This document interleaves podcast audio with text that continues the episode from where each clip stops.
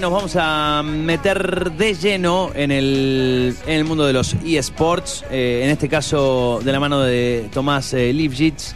Él es eh, licenciado en psicología, pero además es autor de un libro que se publicó hace muy poquito, hace un par de meses nada más, que es Game On, entrena tu mente y mejora tu rendimiento en los eSports. Editorial Planeta fue quien eh, editó y publicó este, este libro. ¿Qué tal, Tomás? ¿Cómo estás? Buenas tardes, Angie y Fernando por acá te saludan. Hola, ¿cómo están? ¿Todo bien? ¿Cómo andás? Bien, ¿vos? Muy bien. Bueno, ¿cómo, cómo vas llevando? No sé dónde estás, ¿estás en, en Buenos Aires? En Buenos Aires, capital. Bueno, ¿cómo lo van llevando? Aplicando fuertemente todas tus técnicas desde casa. Pasándola como Sí. todos. Bien, No bien. hay mucho más que hacer, ¿viste? Sí, ¿hay al- alguno de las eh, al- algún apartado en el libro que te sirva para la paciencia, cosas así? Y todo sirve. La verdad es que es un libro que está dedicado especialmente a los esports, pero en general puede eh, tratarse del desarrollo personal de cada uno. Entonces hay un montón de temas que quizás el estrés y cosas así que uno lo puede eh, en relación a la vida cotidiana, del día a día. Eh, bueno, ese algo que hace mm, hace algunas semanas eh, charlamos con la gente de UpMind, que sé que entiendo que sos parte de, de UpMind. Eh, Sí, así es. Estuvimos avanzando, hablando con Agustín Roel, hablamos sobre el tema, todo el tema de la psicología eh, deportiva. Eh, pero contanos más sobre, sobre este libro. ¿Cuál es, cuál es el, el- objetivo del libro? ¿Es que sea un, un, un- una- un libro de cabecera para todos los que están ingresando a este mundo? Así es. La idea era poder brindar desde aspectos psicológicos y mentales herramientas para los gamers que juegan de manera eh, como si fuera de pasatiempo y también los pro players que, que ya son profesionales y viven de esto. Y la idea era poder brindar desde la psicología herramientas psicológicas hacia este nuevo mundo que está muy poco desarrollado. En el, eh, a la hora de, de- Vos estudiaste en la UBA, ¿cierto? Así es. En la UBA.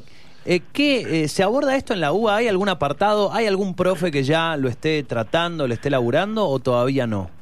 es muy poco en el mundo en general en relación a la psicología y los esports. Y tenemos que tener en cuenta que al nivel que se juega en los esports, las variables psicológicas son las que determinan en general los resultados en ese punto, porque al nivel que se juega de profesionalización y nivel de ellos, es muy eh, mínimo eh, las variables tácticas y técnicas del juego. Entonces, las variables mentales son determinantes y en el mundo la psicología se está empezando a desarrollar en este ámbito. Es el primer libro en el mundo sobre psicología para esports. Para que entendamos también lo importante que una editorial argentina haya querido eh, innovar Wow. en esto.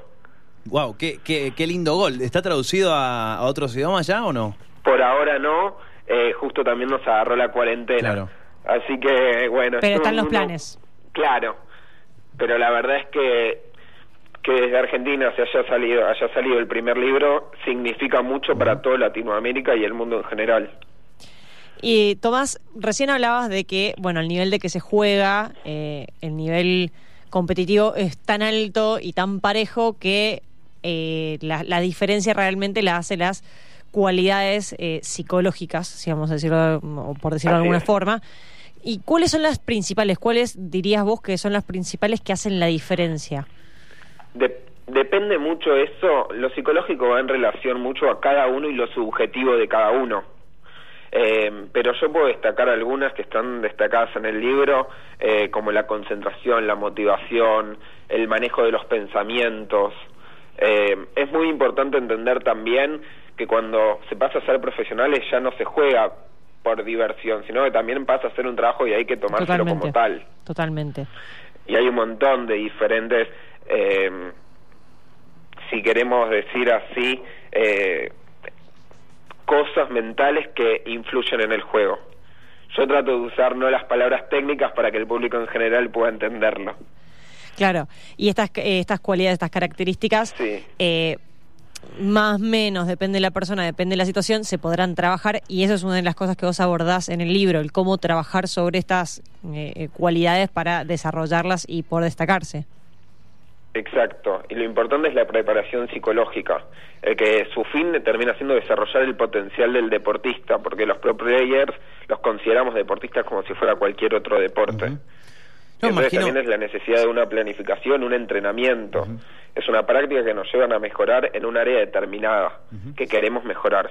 Me imagino, además, un, un, instante, menos de un instante, es un nanosegundo de distracción, es eh, puede ser un resultado catastrófico en una, en una partida de juego. Sí, y es muy importante entender que dentro de los videojuegos también es muy distinto de qué, con qué intensidad influye cada habilidad psicológica. No es lo mismo eh, un videojuego de FIFA en el que juego uno contra uno que cuando jugamos 11 contra 11. ¿Se entiende? Porque las habilidades psicológicas influyen también y son distintas las que hay, porque quizás la comunicación pasa a ser interpersonal y también intrapersonal y van cambiando esas cosas. Sí, que dependés mucho más de las habilidades de la otra persona y no estás solamente dependiendo de la tuya. Exacto. Y las tuyas se pueden potenciar o al revés, eh, verse disminuidas por cómo está el equipo. Así es, y también eh, es muy importante trabajar con el equipo y también de manera individual con cada uno de los que integra el equipo. Bien, ese mm, pensás algo que, me interesa mucho de, este de este mundo es eh, primero el, nivel de profesionalización que tienen y como decimos todas las características, las cualidades dentro de lo, psicológico y cómo se tienen que estabilizar y cómo, cómo funciona el tema de la concentración, cómo funciona el tema del estímulo-respuesta en el juego. Y son todas cosas que eh, ya se ha hablado mucho, incluso, a ver, eh, podemos hablar de las diferentes eh, apariciones de la OMS, pero como la OMS en cuarentena ha recomendado jugar más, por ejemplo, ha recomendado jugar. y en ese sentido te pregunto si ¿Pensás que algunas de estas prácticas o, algunos de estos ejercicios, tal vez no llevados a un plano de eh, competitivo, profesional, pero sí para cualquier persona que esté atravesando una situación de, tensión o depresión, como puede ser rendir un final, eh, por ejemplo, llevarlo, eh, gamificar el estudio, ¿no? Llevarlo al plano de, por ejemplo, un, plano académico o un plano en, el colegio primario, secundario, de un chico que tiene que atravesar determinado desafío. ¿Pensás que estas técnicas que se piensan, se conciben para los deportes electrónicos pueden ser aplicados, trasladados a otros ámbitos? Obviamente porque yo trato de ser así determinante en un punto porque son técnicas que usan esos jugadores eh, para jugar y focalizarse en un partido en particular, pero después cada uno lo puede, como empecé la entrevista, en relación a cada área que a uno le aboca. Una entrevista laboral para empezar a trabajar, una entrevista en una radio como es ahora, cada uno en relación a su vida y lo que lo convoca. ¿Qué cosas faltan, eh, digo, a la hora de, avanzar? Hablabas del primer libro. Eh, se, falta, digo, eh, eh, generar más, más estudios, generar la, la, interacción para entender cuáles son las cosas que se tienen que apuntalar a la hora de entrenar a un jugador, por ejemplo. Digo, ¿falta investigación, estudio en ese sentido? Sí, falta mucho de eso. Hay que pensar que es un mundo de recién está empezando, aunque está en pleno crecimiento, en pleno auge, relación a la profesionalización si es como estamos ahora, lo que va a ser el futuro, eh, vamos a darnos cuenta que esto no era nada en ese punto. Entonces, el trabajo interdisciplinario con diferentes disciplinas, eh, también la agenda dentro de los jugadores profesionales, porque hay videojuegos como el Counter-Strike que los jugadores pueden jugar hasta tres torneos durante el mismo día, porque tienen tres competencias, eh, uno a las seis de la tarde, otro a las ocho y otro a las doce de la noche. Y esas cosas también influyen en el rendimiento del jugador. Y la idea es que a la larga se pueda ir como ordenando.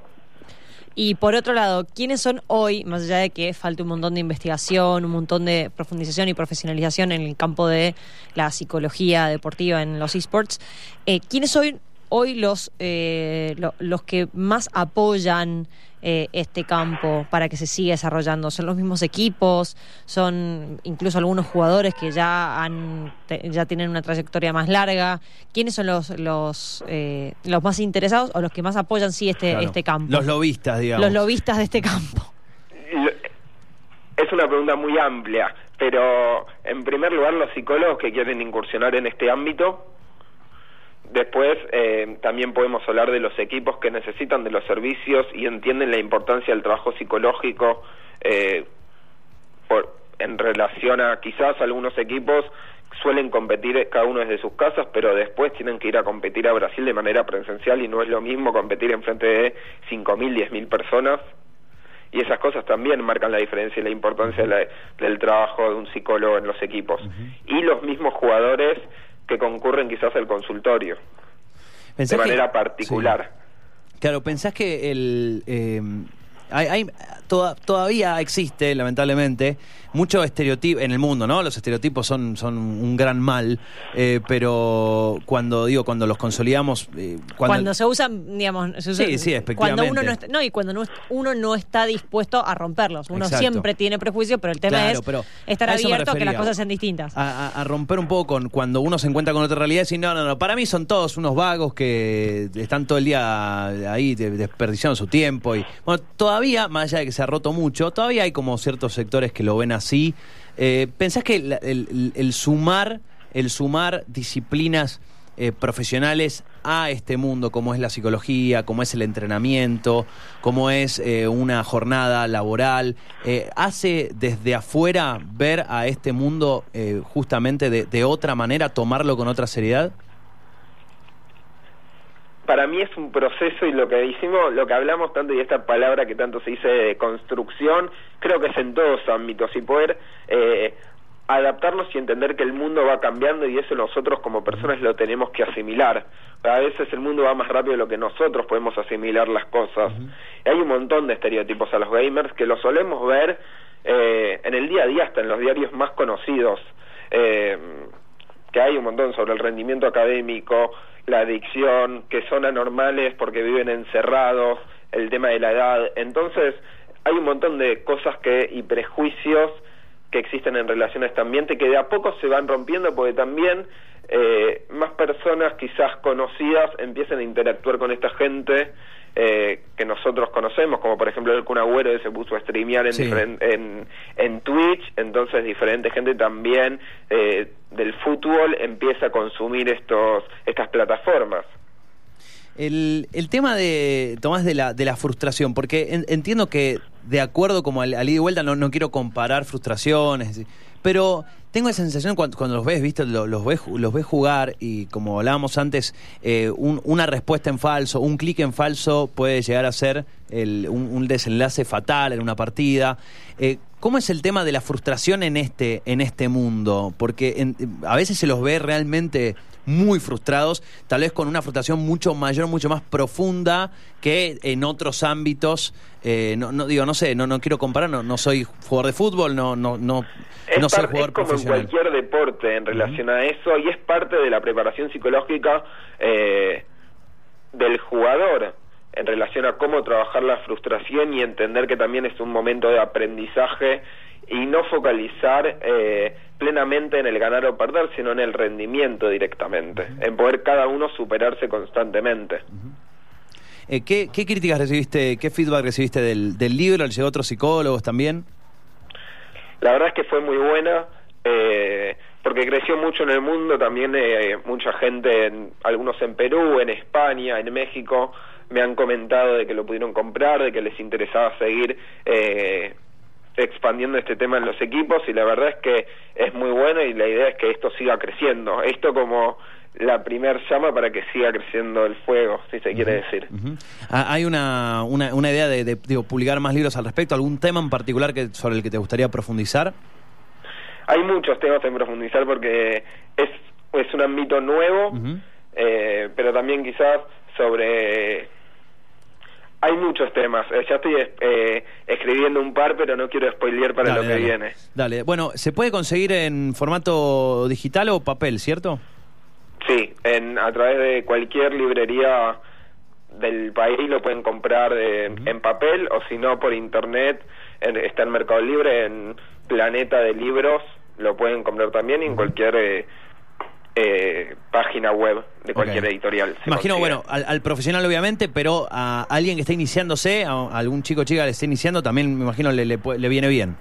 Así es, sí. Buenísimo, buenísimo. Bueno, Tomás, un placer. Entonces, Game On, así se llama el libro, entrena tu mente y mejora tu rendimiento en los en los eSports. Bueno, está versión papel, versión eh, digital. Bueno, nos avisas cuando esté el próximo. Así es y hablaremos de nuevo. Dale, bueno, muchas gracias. Muchas gracias a ustedes. Hasta luego. Hasta luego. Allí la palabra de Tomás eh, es eh, licenciado en, en psicología.